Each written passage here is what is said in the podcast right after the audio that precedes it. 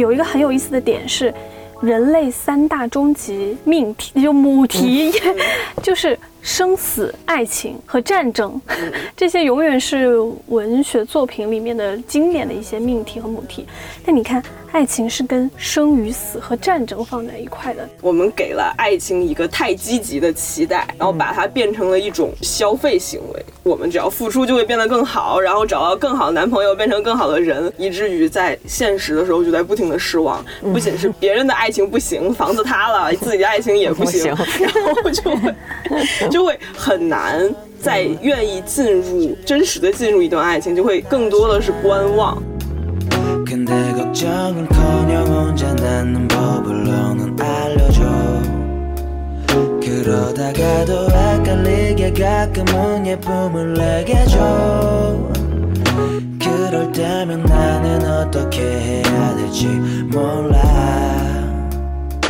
大家好，这里是没理想编辑部，我是乔木，我是毛主席，我是林兰，我是小七。我们今天想聊的是，最近有在微博上看到一个说法，说现在的微博很像一个半互联网半封建社会，就是指大家在爱情观，尤其是观看别人的爱情的时候，有一个极高的道德准绳。就比如平时就很喜欢见渣呀、见表啊、掐小三啊。包括最近有一个无缝链接的事件，也都觉得不可以接受，然后要追求纯洁无瑕的爱情，甚至有人破坏这个爱情，就恨不得把它进猪笼那样子。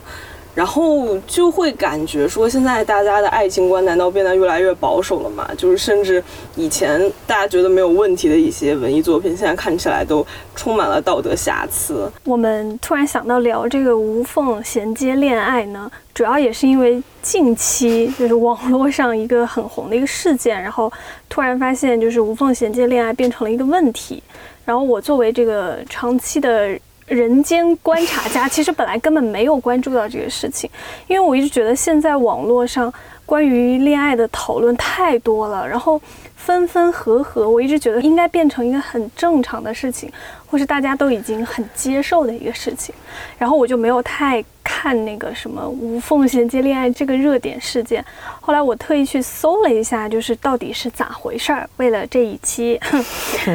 哎呀，腾出了我宝贵的工作时间，然后。我才知道，所谓无缝衔接恋爱，大家讨厌的是那种上段恋爱还没有结束就已经找好下一任了，然后是在等这个，就是静待一个分手的机会，这是所谓的无缝衔接恋爱。我不知道你们有这种经历吗？就是被无缝衔接或无缝衔接过。我以为那个事件的那个人的无缝衔接恋爱是他。什么上一任对他很好，但是他就是分手了以后找了下一任，还是说他本来就是我本来也以为是说无缝衔接恋爱，应该是就是可能两段离得很近，或者是，所以我特意去搜了一下嘛，就是大家在争议和厌恶的其实是觉得说，好像他上一段还没有完全结束的时候，他就已经准备好下一任了，然后。我只是就是，比如说，正好有一个机会，我能跟这个前一任提分手，然后我就马上投入到下一段，就可能在他们还在恋爱关系中的时候，就跟别人暧昧的这种情况出现。嗯，好像就是大众定义的是这样的一个 无缝衔接恋爱，但如果是就你说的那种，我觉得是。哎呀，其实我都觉得没有什么问题。就是我感觉分手本来就是一个长时间的事情，就很少分手是那种一瞬间马上决定。就一般，我个人感觉都是，就算是有一个决定性的事情让你要分手，但其实在前面已经有很多各种各样的小的事情让你会去想分手的这个事情。我猜测是那个女生可能在后期也有想过要分手的吧，只不过是。一般人都是会那个叫啥骑骑牛找哎骑马骑驴找马 哎 对，虽然是是个听起来不太道德的事情，但是我觉得一般人都会这样，所以我觉得我还是可以理解那个女生的。嗯，蓝妹刚才说那个就是你说分手应该是一个漫长的过程嘛？我以为你说的是说很多人提出分手之后应该给自己一个冷静期，但我后来理解你说的意思，我也觉得就是很多时候分手，你比如说那种冲动型分手。我感觉比较偏少数，很多真正会分开的两个人，可能就是在恋爱关系中已经出现了一些问题，或者就是我们平常说的感情淡了，然后你到后期你可能突然遇到了一个更让你有心动的感觉的人的时候，就很容易就是首先对自己原本的这一段会产生怀疑，然后可能更想要投入到下一段感情中，但是只是说他提分手的那个时机不是他。最初产生念头的那个时刻，但是这个想法可能是已经蛮长时间了。我就一直觉得，就是不要对爱情抱有太多的幻想，你就会轻松一点。就这件事情给我的感受，的确就是感情经验比较多的人都觉得啊还好没有什么，反而在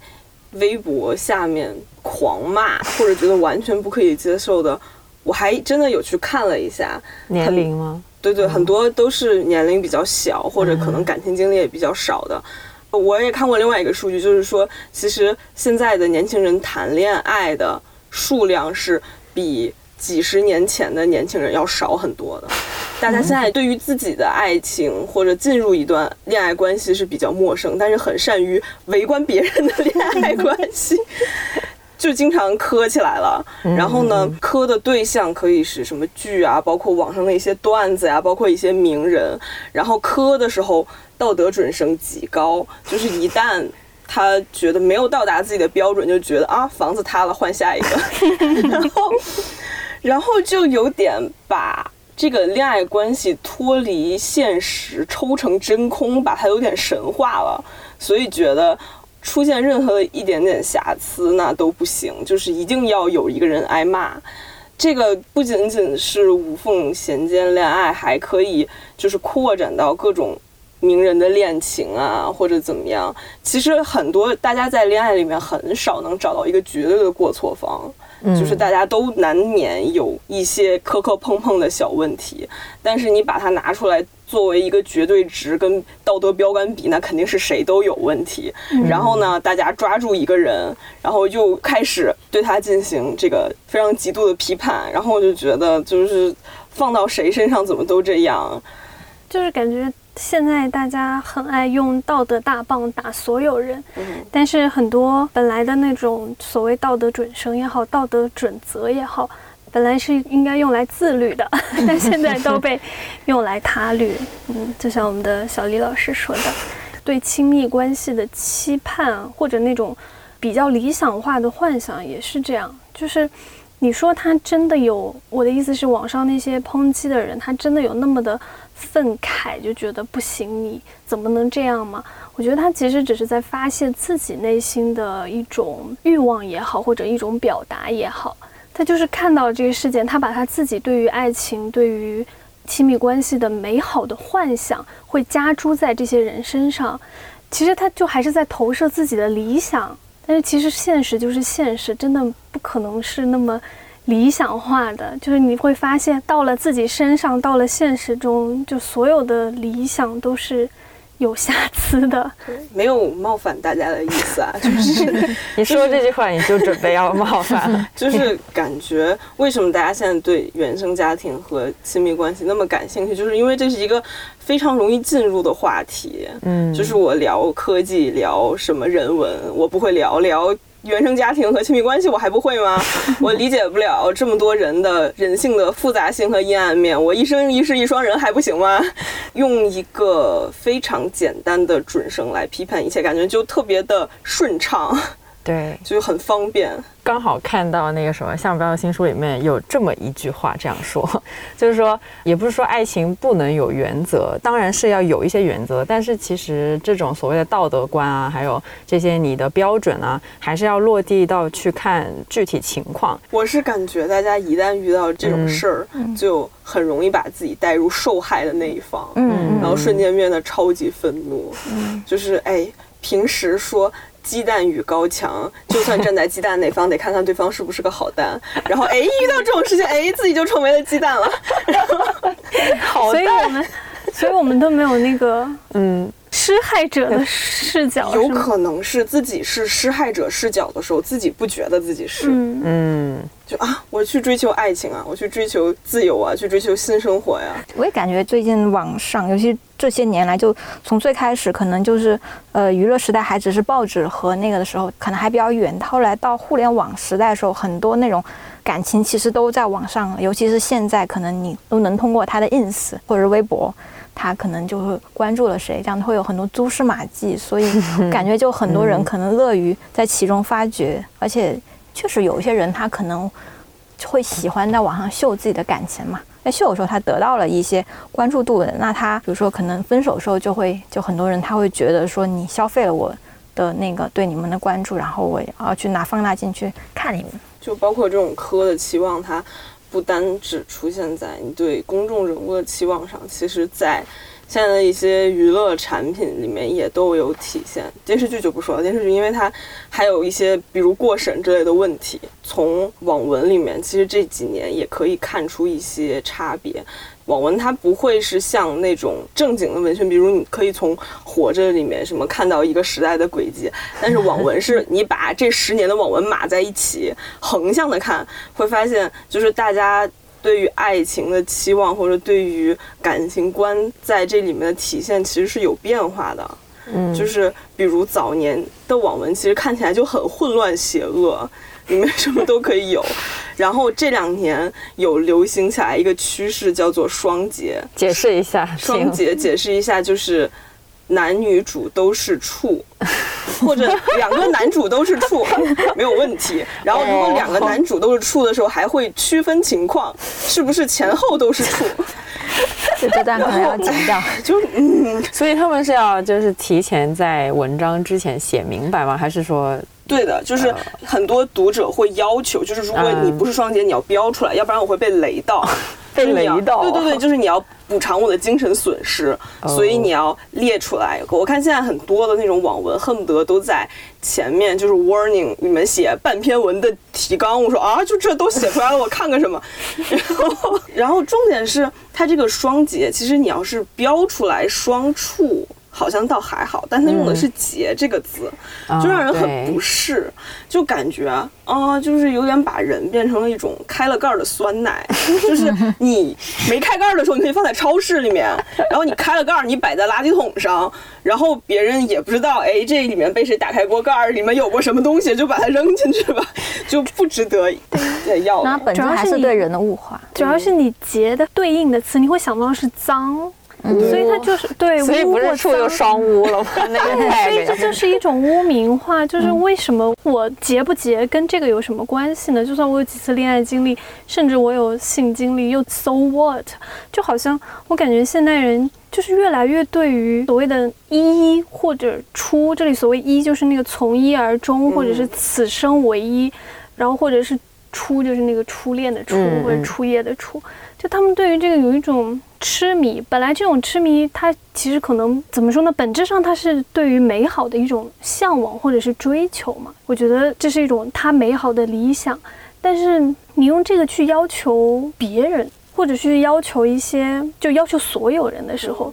嗯，我觉得是一件很奇怪的事情。所以你刚刚说那个网文发展嘛，就让我想到我们一直在说的一件事情，就是会发现。就是人类社会不是一直线性发展，你永远觉得是在进步的思想也好，或者社会也好，都是在进步的。但你会发现倒车的情况实在是太常见了。我就突然又想到那个读者留言，就是 每当我们，呃，就什么，我是那个刚刚被历史的车轮碾过，突然发现又倒车了。我现在就经常有这种感觉，就是包括恋爱观也是。对，就是你会发现双节的它的本质其实跟民族主义有点像，就是它是一种限制。你说，如果我只想要一段美好的爱情，那是它在我所有的感情经历里面最美好，那不就可以了吗？但他好像有点害怕，就说万一不是最美好，他要求就是唯一，他开始限制你之前的经历，就是他是用限制来到达这个最对，然后就感觉。很单调，就以至于让现在的那种爱情故事都变得超级单调。因为如果你要求双节，然后呢，他在加进不同的故事类型里面，就会出现很多奇怪的人设。就比如他写一个帝国故事，皇帝是一个处男，然后嗯，这样这么写。然后比如要求写一个女生那边有，就比如一个御姐，男同时还是一个处女。然后还有什么？破镜重圆或者什么风流浪子啊，两边都是处，然后就变得奇奇怪怪。就是他又想写以往的那种有意思、有戏剧冲突的故事架构，他同时还要兼顾现在读者的口味，就变成了一一个奇怪的四不像。然后这个是一方面，还有一方面是现在网文里面还有另外好几种。故事类型的兴起，就比如南平那边可能是赘婿文，就是讲我是一个穷小子，但是我因为娶了一个有钱人家的女儿，所以我就发达了之类的。然后呢，女频这边有流行什么，我之前没有爱情基础，但是我和一个大少生了孩子，然后孩子超级聪明，然后因为我的孩子发达了。耽美那边可能有啊，我是一个男大学生，我嫁给了一个豪门老男人，我发达了，就有种感觉，就是大家现在真的都不想努力了，就是 就是想靠爱情发达了。我觉得那个结的这个事情嘛，就有点像，就是可能是年轻一代对于性的这个东西实在是太不了解，或者是太污名化了。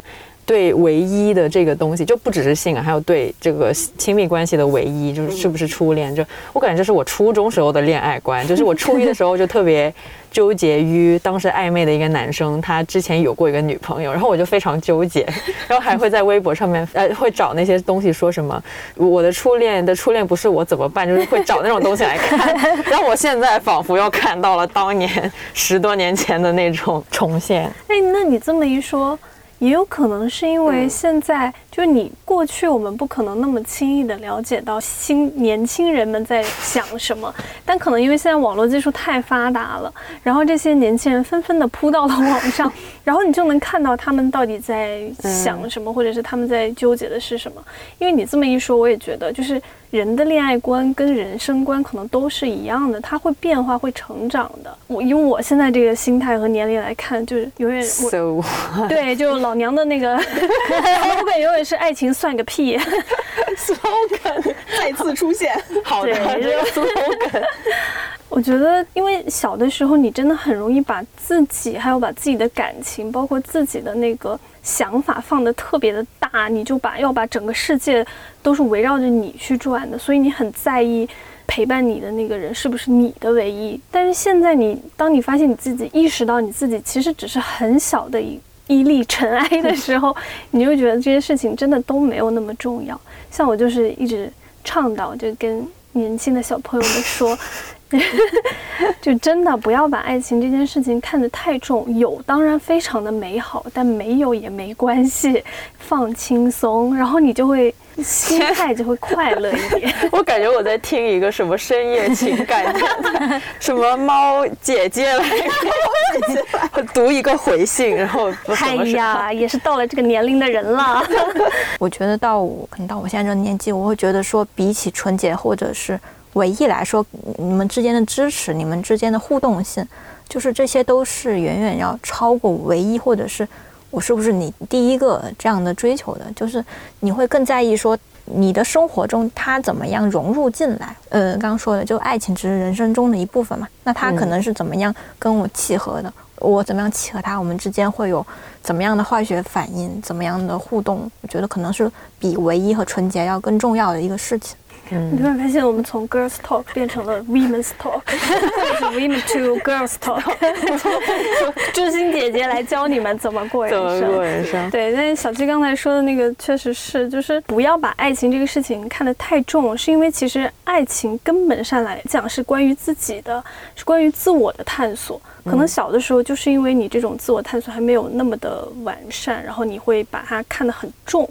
但你大了之后就会发现，它其实只是自我探索的一部分。就是你可以从爱情里或亲密关系里获得很好的自我认知和以及对自我价值的认可，但是它绝对不是你建立。就你不要把爱情当做你自我价值、自我认知，还有包括自我理想的一个完全的一个投射。你就会对爱情的，就是很多恋爱观也好，爱情观也好，就会看的轻松，就松弛很多。就我觉得我长大的过程里面，就是人生在慢慢变松弛的一个过程。就小时候我就觉得。之前我忘了讨论什么的时候跟你们说，我说小时候我长一颗青春痘，我就觉得全世界都在看着我那颗青春痘，然后我就好自卑啊。但是大了之后你会发现那算什么？而且就是你真的没有那么多观众，大家都 nobody cares。就是你刚才说在爱情里面找自我这种可能被无缝恋爱的那个人觉得很挫败，就恰恰是因为在爱情关系里面，其实某种程度上也是一种自我认同嘛。就是有一个人喜欢我，然后有一个人跟我在一起，肯定是一种对自我的肯定，一种是有一种积极性在里面的。那当我们分手了以后，那个人转而马上就跟了另外一个人在一起，就有一种说，就我落在原地，但是他马上又被另外一个人认可了，所以那种背叛感会升高。刚才毛主席是说，就是我们不要把爱情看得太重了。嗯，但是其实现在还有另外一种面，就是我们把爱情看得太积极了。就其实爱情它是一个中性的东西，当然可以让你很快乐，但也很多时候也的确是给你迎头痛击的东西，带来很多痛苦。但是我们现在把爱情当做是一个让人进步、让人变得更好。让你变成一个更好的人，才是一份好的爱情。这是谁说的名言？我忘了。我觉得我当年微博好像转过。总而言之，就是说。我们给了爱情一个太积极的期待，然后把它变成了一种消费行为。我们只要付出就会变得更好，然后找到更好的男朋友，变成更好的人，并且给他加了太高的期待值，以至于在现实的时候就在不停的失望。不仅是别人的爱情不行，房子塌了，自己的爱情也不行，然后就会 就会很难。在愿意进入真实的进入一段爱情，就会更多的是观望。我讲一个非常神奇的观察，就是我早年很喜欢看同人文，也是在 A O 三上看看过，看过英语的，看过日语的，看过中文的。然后有一个明显的感受就是，日语的你也看得懂？呃，就稀稀烂日语看一下，同人文又没有什么。然后，哇哦，然后。能看出文学水平的确是中文的最高的，不是因为我是我是中文母语，这的确是中文的文那个同人文水平是最高的。但是，一旦进入那种谈恋爱的小细节，或者是性爱细节，或者类似类似于这些东西，你会发现明显是日语和英语写更好，就是中文大家没有生活，然后然后大家。对于这方面的感觉，就是会把它神化，然后会把它写的特别理想，然后就没有那种真实感和生活那种可爱的感觉。嗯，我觉得这也确实是媒体制造出来的幻想的一个问题。就我们平时看的那些所谓的电视剧、影视剧也好，然后或者是那个大众媒体里面宣扬的那些也好，都会让你。对爱情产生一种不切实际的幻想，就觉得美好爱情就应该是那样完美的，两个人从一而终，然后天天就是没有我没了你不行，你没了我不行。但实际上根本就不是这样。这也是刚才说的，就是大家太容易把互联网时代好像更容易把自己的这种自我认知寄托在这些事情上。比如说，为什么我们对那么多。大众就艺人或者是明星或者公众人物有极高的要求，就是因为我们每天看着他们，希望他们是那个至少是那个道德 准准绳的最底线吧。但如果一旦跌破了这个底线，大家就会觉得啊，好像我的幻我就幻灭了，我的人生理想，我的你怎么能玷污了我的人生幻想的那种感觉，就还是这个问题。而且像比如说像审查或是什么呃所谓的这些过审的要求等等，好像都无意中在制造一个那种大家长式的观念，就是我只让你看到好的，我只允许你做什么，我只允许你产生出某一种面貌，你不能够有其他的那个面相或者不同于主流的这种异类的选择。它是不允许这个出现在这个大众环境中的。那这样的话，其实对于还在建立自己的 人生观、恋爱观的人来说，它就是会有影响。而且，我觉得大家现在为什么那么喜欢看有钱人的爱情，或者看两个人在一起变得越来越有钱的爱情，就是因为现在大家的确是也跟现在社会有有关系吧。就是现在。要扯到老问题，阶级固化，就是大家已经不相信两个穷人在一起可以变得啊，就是越来越好，或者一个穷人和一个有钱人在一起，他们的爱情是没有阻碍。那肯定是两个有钱人在一起更没有阻碍啊。就 是还是太大家都活得太累了。对啊，然后包括大家现在在现实生活里，其实也更觉得门当户对是一回事儿，是是一个问题，是一个很重要的问题而。且还有一个可能性是，大家真的相信，就是有钱才可以为所欲为。如果你没有钱的话，你谈什么恋爱？去工 去马，就是 去搬砖吧。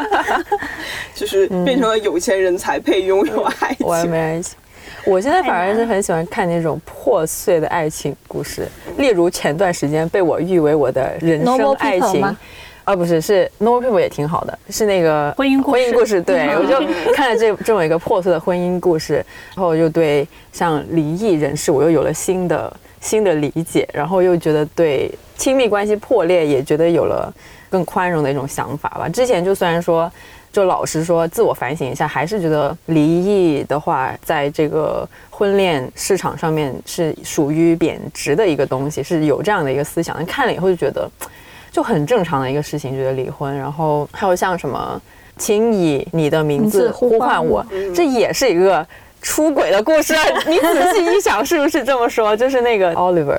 他是在纽约有女朋友的哈，哈哈，对吧？就但是那种故事就看得特别的开心，就觉得那个道德瑕疵有一定的张力，然后他们也最后没有在一起，我觉得也挺挺合适的一个结局。我也特别喜欢婚姻故事，就我结婚了，我跟我老公一起看的，我们两个一起看婚姻故事。然后怎么说？就我是特别喜欢这部电影，因为我觉得它有很多细节，我就是我甚至在看的时候，我在幻想说我离婚之后会怎么样。然后我嗯我觉得特别好，就是包括婚姻故事，还有之前有一个叫《海边的曼彻斯特》，嗯就是就两个人，他们就是会互相扶持，但是也有可能就是不可磨灭的一些东西，你就走不下去了，走不下去那就各自过自己也挺好的。我觉得反正看了婚姻故事，我觉得我对我的婚姻更有信心了一点，不知道为什么，就不错，就是你 就你会觉得说，哎，反正大不了就像他们那样呗，就大不了就那样了。起到了积极的作用。对，然后那我现在过得也还蛮好的，那就尽量不要那样，实在那样也没办法，那反正不就像婚姻故事那样嘛？我觉得也没什么不好的，就是各有各的生活。对，我觉得婚姻故事比较好，就是它是展现了一段破碎的关系，中间破碎的很厉害，最后是驶向了一个平缓的状态。你觉得这就是一个正常的生活，所以它其实展现了一个比较真实、接地气的一面。所以我就会重拾一点对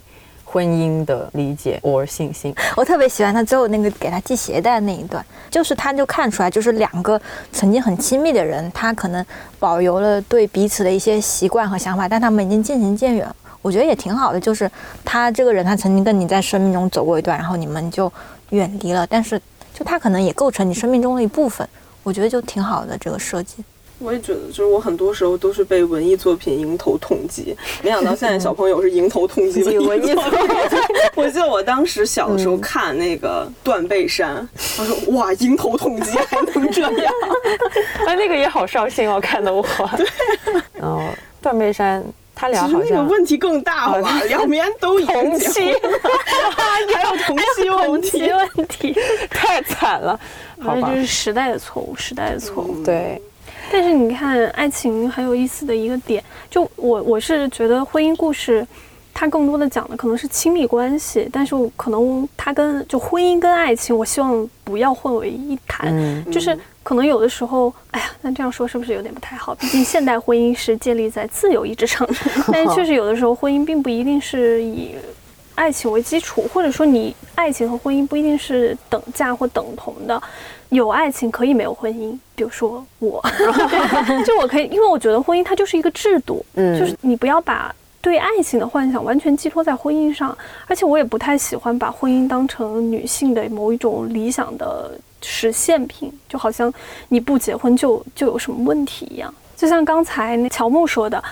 爱情其实是一个中性词，有一个很有意思的点是。人类三大终极命题，就母题，就是生死、爱情和战争，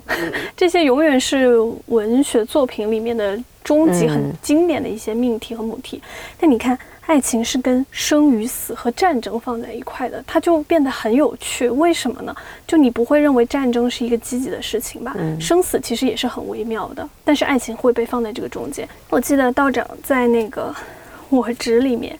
写过关于这个问题的一句话，他是他用了一个很我我当时就觉得哦，这个词汇 OK。他说这三者为什么会被同时放在一块儿，是因为这三个都是把一些就是陌生的状态或者是一个无法被内化的他者强行的置入到你的生命中。哇哦，哇 哦就是它是没有办法由你自己去改变的。因为道长是一个非常少聊爱情这个话题的人，嗯你们发现了吗？就是他好像非常的回避这个问题，但是他在我纸里感觉把他自己的人生情感经历都说完了。啊，真的吗？我还没看完我执呢。我感觉 不圆桌派，他的想法嗯，太想法我感觉圆桌派里面有一个这个的解释版本，嗯就是说我很难把自己呃未来的幸福生活全都寄托在和他人的合作上面，就只要对方稍稍不合作，对方稍微出点岔子，然后我的整个幸福就稀碎，嗯所以就觉得这是一件很危险的事情。对，而且嗯信任也是一个很薄弱的一个连接，就是信任是非常脆弱的，就你随时都可能崩塌，但是你爱情又一定程度上需要建立在这种事情上面，所以爱情本身就是很脆弱的。然后道长对爱情的定义就是影响他人的冒险，所以既然你如果能够接受它是一种冒险的话，它其实就有一定的风险因素在里面嘛。如果你能认清这一点，嗯，其实就会理解爱情，就是爱情不一定就是绝对是积极的，它带给你的就是有可能是痛苦，甚至有可能是另一种程度的孤独。就本来我们觉得爱情是一种和孤独的和解嘛，但实际上你会发现，可能它只是 凸显了你的孤独的那一部分的另一种表现形式而已。我在那个无缝衔接恋爱之后，我看到有人给荞麦的一个投稿，他那个标题就很戳中我，就是说我是一个疲惫又保守的年轻人，嗯，就是说他已经疲惫到，就是感觉现在去追求一份很值得追求的爱情都很难了，因为我现在感觉这种。值得追求的爱情就像是健身一样，你需要有时间、有精力和钱去经营它，然后去够它，就是才有可能有这个机会。然后，如果你平时又累，然后又疲惫，然后又不想再改变什么了，那真的很难。个人在《爱欲之死》韩炳哲老师的著作里面，他好像说。爱情是具有否定性的一个东西，这是一个让一个完全的他者什么进入到你自己，这其实是一个打碎自我，然后什么去拥抱这个他者的一个过程。我没有懂，不好意思。其实我感觉就是有点像道长说的那个，但是根本上就是这两个内核是相通的，就是爱情其实是要接受一个极大的不稳定因素进入到你的生命当中，你如何去与这个不稳定因素去相怎么说呢？相弥合或者相契合，这就是爱情一个很大的一个问题。然后其实我们很多时候在爱情里面害怕的，我突然意识到，就是其实人。我感觉啊，爱情永远还是关于自我，其实不关于对方。嗯就是你对爱情的期望和你对爱情的害怕，其实都是来自于自我的感受。比如说，你对爱情的期望，是因为你希望从他人身上得到一种自我价值的认同，但你害怕的那个点是害怕受到他人的伤害。其实那个伤害的还是根本上来讲还是自我嘛。嗯因为我刚刚突然想到，就是无缝衔接恋爱这个事情，哎呀。居然要举出我家属的例子，因为因为我家属他某种程度上可以算是一个无缝衔接恋爱的受害者，嗯就是他的前一段令他受伤很深，你家属会然后再听这个节目吗？啊会的，好没关系不重要。讲出他的故事我。因为我要讲的是他在身残志坚的时候遇到了我，是我拯救了他，好吗？我是啊，因为他坚持下来了。哦，好的因为他当时在那一段里面就受受到了很大的伤害。现在我去问他说：“你能不能接受，就是看到别人或者是自己的这种无缝衔接恋爱嘛？”但当然，我也不知道他是故作理性还是怎么样。反正他现在告诉我的是，他觉得可以接受，但他接受的就是我们刚才说的那一种，就是你可以在无任何重叠的情况下，比如说你开始另一段恋爱，他他觉得是 OK 的。我说，那你觉得你不能接受无缝衔接恋爱的，或者说那种有部分重叠的是什么呢？他说他会觉得不公平。嗯，其实这也是我觉得值得探讨一点，就是你在爱情里有没有可能获得所谓公平的付出？我觉得这个也是很难的。但根本上来讲的话，他其实还是觉得自己某种程度受到了伤害，嗯就是你先退出这段关系，其实对我可能是一种伤害。这其实又讲到那个叫什么爱情的囚徒困境，就先退出的那个人受伤，好像相对来讲会比较小，但你能不能这么去衡量，能不能这么去博弈，也是一个问题。还是韩炳哲老师在《爱欲之死》里面说的，就是他说，其实爱欲有是自愿的忘我，然后加上自我牺牲。你这么听，其实是一种纯付出、纯失去。但是其实我们现在的确是有在爱情里面追求收支平衡的，嗯，这就是你说的的公平嘛。嗯，对，但是我们平时看到的爱情又是纯积极，所以它是一个虚假广告。虚假广告。然后，然后本质的爱情是一个纯付出，然后就在中间，就是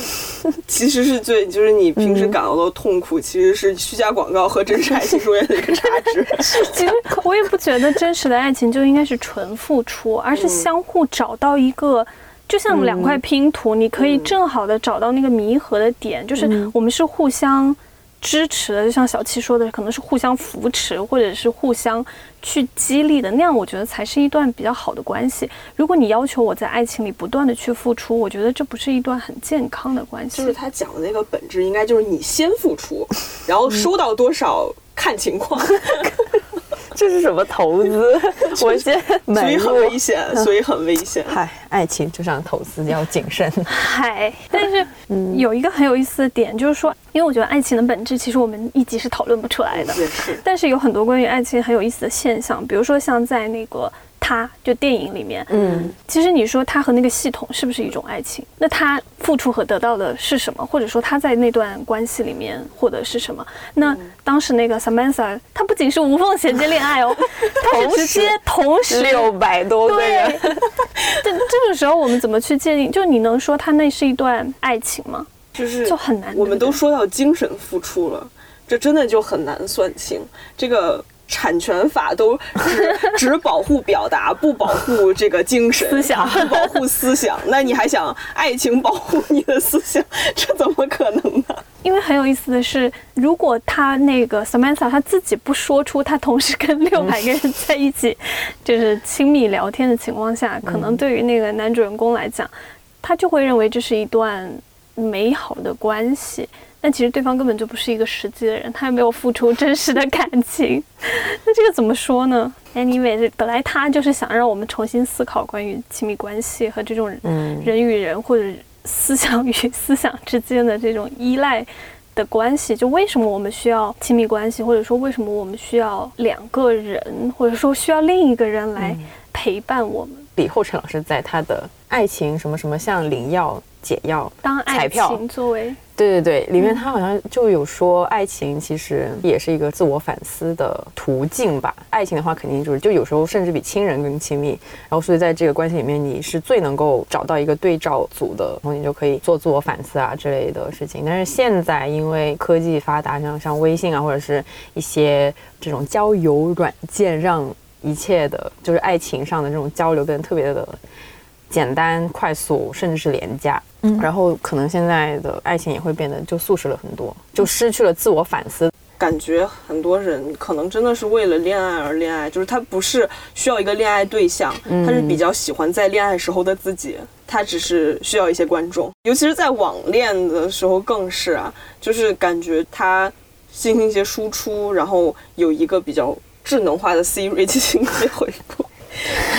然后。他其实就是还在自己享受这种恋爱的感觉，跟对方是谁，可能对方比如网恋不太顺利分了，马上换下一个，哎，这个无缝恋爱好像就没有什么问题，然后就是不断的换下一个，包括在现在还有那种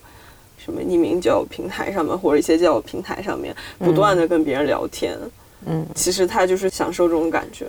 哎，其实我有一个问题，就可能要问有伴侣的人，因为现在很多人都是在那种交友 App 上认识的嘛。就如果你们俩之前是用这个交友 App 认识的话，在一起之后会说让他永远删除这个 App 这种吗？就是你想说的是不是？比如说伴侣会存在这种 啊精神出轨，或者是 遇到另一个人，或者或者是一起 在一起？对，就是。怎么说呢？可能是因为我知道有一些人是有些朋友，他们是通过这个交友 app 认识的。我自己的疑惑就是，这样的话，不会自己心里一直都会存疑吗？就会哎，他会不会哪天偷偷又重新下了那个 app，然后去上面找人啊之类这种？因为我们本来就是通过这种方式认识的。你要这么想，它其实就是一个渠道而已。你即使没有这个渠道，你也会有其他的渠道。我跟我家属虽然不是通过交友或什么 APP 认识的，但我们可能比如说是某一个场合内认识的，但他这一辈子可能还会经历各种各样这种场合的。如果你永远在担心这种可能性的话，嗯，那我觉得也挺累的。应该这么说，就是。圆桌派里有一句话，就说永远不要考验爱情，就像你不要考验人性一样。万载之郎说的。哦，对呀，就确实就是，我觉得是不必要去假设这种情况的存在。就既然今天你们在一起，就去享受当下。对，就是，而且它是一个悖论啊，就是如果你们俩是，比如他搭讪你认识的，你总害怕他去搭讪别人，可是他不喜欢搭讪，怎么会认识你呢？难道你们俩在一起之后，你就永远的让他戒掉搭讪这个爱好？对他就是看开一点，他就是一个接触的方式和渠道。即使今天没有了这个方式，或不是通过这个渠道，他也很可能通过其他方式，甚至是工作关系或者是其他关系，对不对？他总会接触到不一样的人。只要他但凡还能接触到其他人，你就存在这种风险。那你何苦去？而且我一直觉得爱情不是一个绑定关系。就如果他今天真的遇到了一个他的命中天女，那你说我能怎么办呢？我难不成说不？但比如说，如果换成我自己去想，就是假设我在其他渠道或者通过其他方式认识了一个我的命中天子，我会不会抛弃掉现有的这段关系，然后去迎向下一个冒险？我自己就目前的状态来讲是不会。为什么呢？因为对我而言，就可能因为我这段关系，就是你爸妈很满意，这当然是一个因素啦。但是更根本的来讲，就是他太久了，就是久到它已经成为我生命或者说人生中一个稳定性的基础。嗯，就是如果我今天要去打破这段关系，我就会觉得我可能会像婚姻故事里面那样，就是是一场很难堪的撕裂。对我现在来讲，我是很恐惧这种事情的发生的，而且，毕竟他也没出什么大问题，就是哎呀，凑合过吧，还能咋地？就你不要抱太大幻想的时候，你就会觉得，嗯，你把它看作一个基础，就是我觉得在现在这个时刻，在尤其在今年这个很特殊的时刻，我觉得很多人更想要的是一种所谓的稳定性或是安全感。嗯，那这段亲密关系它能给我带来这样的一个基础，那我为什么要去破坏它呢？这其实也是基于我一个平常的发现，就是我大学的时候，我一直以为大家都是很自然人的相遇，就是那种线下的相遇。就是后来我才知道，好几个朋友他们的伴侣都是通过这种交友 App 认识的，然后就当时稍微有一点冲击我，因为我自己一直都是。很相信自然相遇的。我个人观察认为是说，就是用交友软件和自然相遇，就是用交友软件，它可能那个不靠谱的那个人比例要稍微大一点点。我觉得就是 如果很喜欢用的那个，我觉得要比例上要稍微大一点点。这这可能是比如说，我觉得没有不安全感的一个心理基础。它也提供了更多机会，然后里面有更多不确定性，所以 就认了吧。你要是用的话，你就要认了。哦，这主要是你要接受一个现实，就是现在。我感觉我们这个时代的人，通过自然机会去接触到一个人生伴侣的可能性越来越窄了。嗯，就你想是吧？我们身边你有什么机会接触优秀单身男士？看看我们两个的状态，结果就是没有。对呀，所以就是只能说这种软件给你提供了更多的可能性和机会，但你要。借由他去定义关系，或者说去界定一个人，他到底靠不靠谱？我觉得稍微有一点点太武断了。因为我身边有一对我的一个高中同学，通过某交友软件，然后认识了对方。我们当初都不看好，因为很早，那可能是一几年的时候，那个时候刚刚兴起交友软件，然后那时候交友软件也被抨击的很厉害，就说是什么约。跑软件之类的，所以我们都不信任这个上面的任何关系。但是我的这个高中同学，他就是在上面遇到了自己的人生伴侣，而且走的也很好。我觉得就是把它当个渠道就好。我觉得我自己可能稍微有点排斥，当然我不会歧视任何其他用这个人，但是我自己稍微不会用。其实觉得有一点把自己商品化的感觉，就是呃下意识的把自己好的方面展示出来，什么美图叭叭叭一大堆，就是那你那个挑选的过程，其实也就是有一种在挑选商品的感觉，就这个东西就有点奇怪。我感觉我难以迈出的一步，就是要我。自发的跟很多人开始聊天儿，说啊，这是另外的价钱，我都下了班了，还让我就是在付出那么多精力跟那么多人开始聊天啊，做不到。对，所以可能自然人会好一点。对我认同蓝妹那点，因为我反而是用过这样，嗯，不不算纯教软件的这样的人，就是就像就像你说的，你可能在挑选别人，但是你会反过来想说，我也在被别人挑选的过程，那他这种可能就会让你产生一种那种奇怪的心理。我感觉可能跟类似于那种相亲差不多，但相亲还是，比如你被父母明码标价，这是你自己把自己明码标价，超市上货。对，确实是，就是如果你带着一些固定的标准，就是去寻找所谓对象或者伴侣的时候，你其实就是在把自己某种程度上商品化，而且你也不太可能真的通过嗯。这种标准化的方式去找到合宜的那个人。我感觉这个真的还是很看眼缘。那又回到老问题了，你现在觉得门当户对重要吗？我其实觉得是有点重要的，因为我觉得就可能像家庭背景之类的，你就是要有某种程度，因为你不能差太多，要不然可能你整个价值观之类，或者是看事情、处理事情都不会在同一个频道上。就是如果长期生活起来，一定会有摩擦的。所以我觉得要有。某种程度上的门当户对，就是我真的不太相信那种超级有钱跟一个超级穷的人，就是不同阶级的人在一起，有点不太相信这种。对，我也的确是，我就是现在剧里面文艺作品里面很少出现。跨越超多阶级的，的确是因为大家现在自己都不相信了。因为类似的爱情故事，可能在我们爸妈那一辈儿的确是有发生过，就是身边的亲戚也有那种的。但是现在我们的朋友好像真的我没有见过活的，包括自己，包括朋友都没有。而且你可能根本就接触不到，对，就你固化之后，我们就很像那个那个叫什么？饥饿站台的那种分层，你知道吗？就你根本就到不到上面去，你只能在下面吃垃圾的时候，你怎么去？你怎么去上面？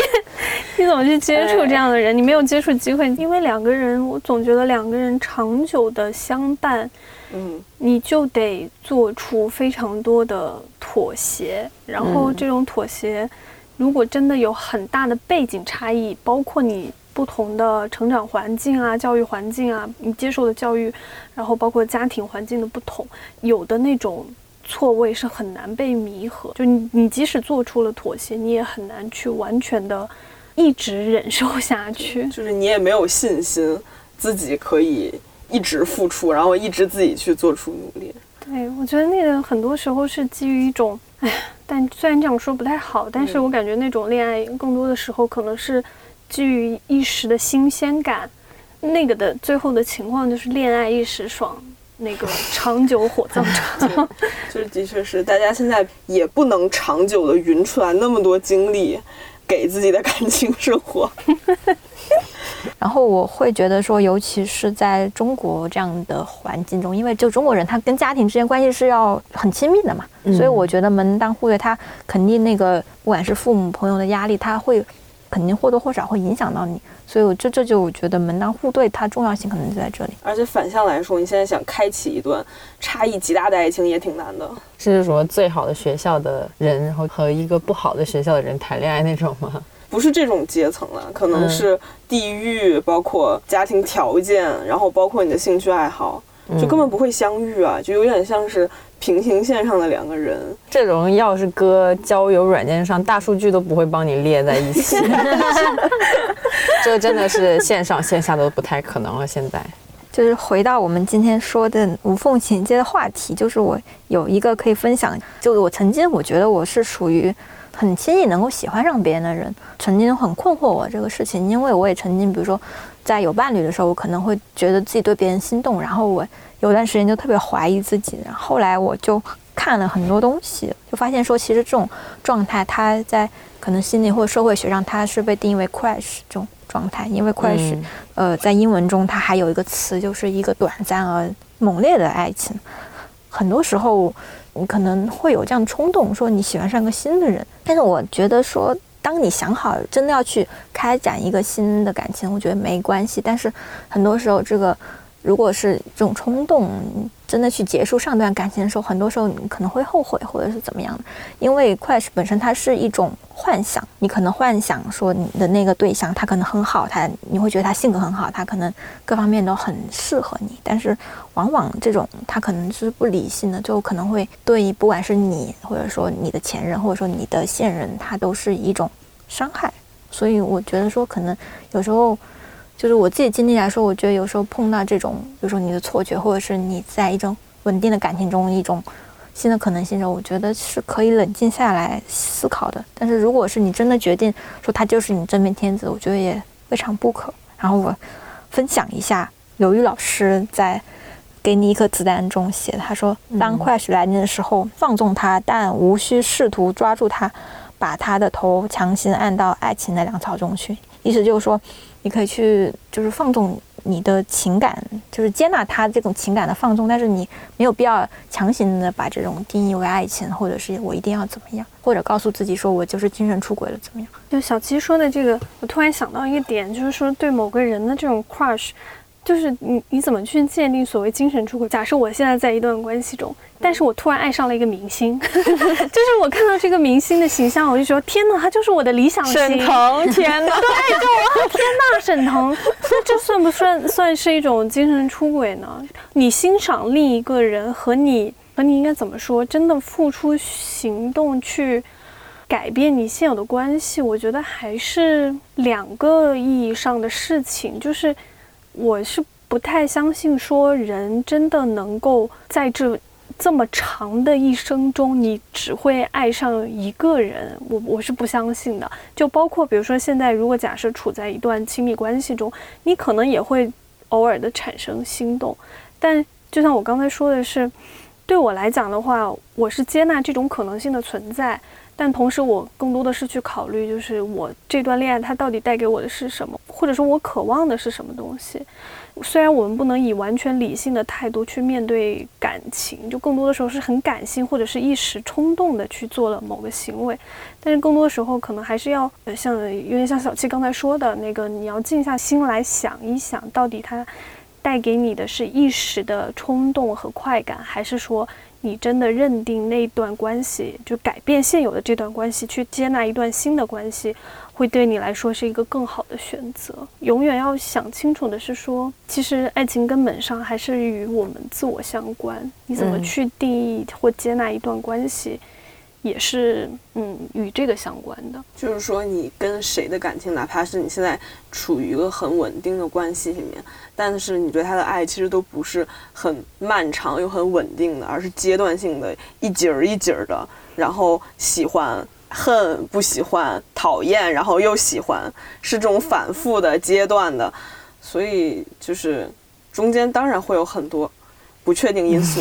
我们好像永远都会觉得。有一种默认的感觉是说，我遇到的下一个会更好，遇到的下一段关系一定会更好。但事实可能并不是如此。在你感受到那个人带给你的新鲜感和带给你新的那种不一样的情感经历的时候，你会觉得它很美好。但是如果你长时间的相互陪伴、相互相处下去，你会发现最后其实还是要。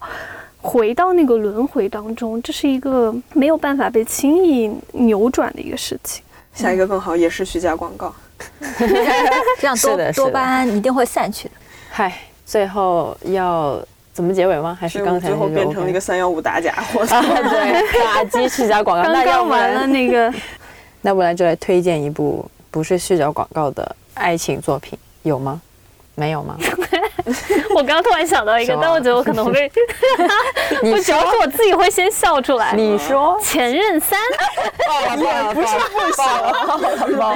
大家可以就是如果以以往都是用作品重锤自己，可以通过它来学一下如何重锤作品。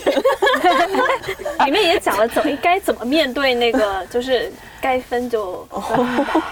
就是说他们就是以一种比较夸张的仪式感结束这段感情，就让彼此不要再折磨彼此了。嗯尽管这个方式在电影里面太过戏剧化，然后太过夸张，但是我觉得他那个就怎么说，他对 他的那个你的本质的那个方式也，我觉得是可以考虑尝试的。就是你可以给自己一个仪式感的事情，然后去终结掉一段关系，就是分就分了，不要再折磨彼此。我 给你找一个更垮的，再讲一个《小时代》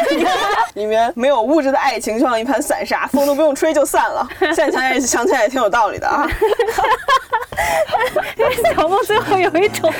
就是呃算了，垮到底，就我放弃了。天还有比《小时代》更垮的吗？没有， 날 가라앉지 않게 공명조끼라도 줘. 사랑은 나를 시험해. 난 밀린 숙제 검사만 해. 도저히 못 풀겠을 땐 그냥 너가 좀 알려줘 yeah. 정답을 알게 됐을 땐 환한 미소를 내게 줘. 나를 정신 못 차리게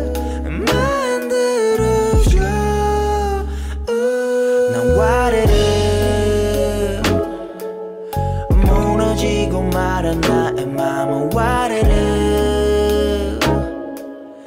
내게 이러지만 baby 넘는 하루는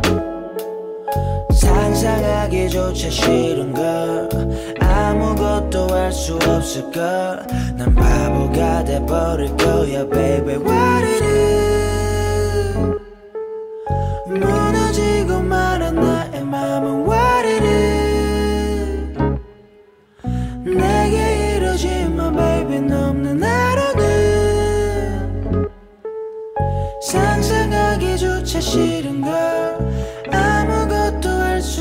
싫은 걸 아무것도 할 수 없을 걸난 바보가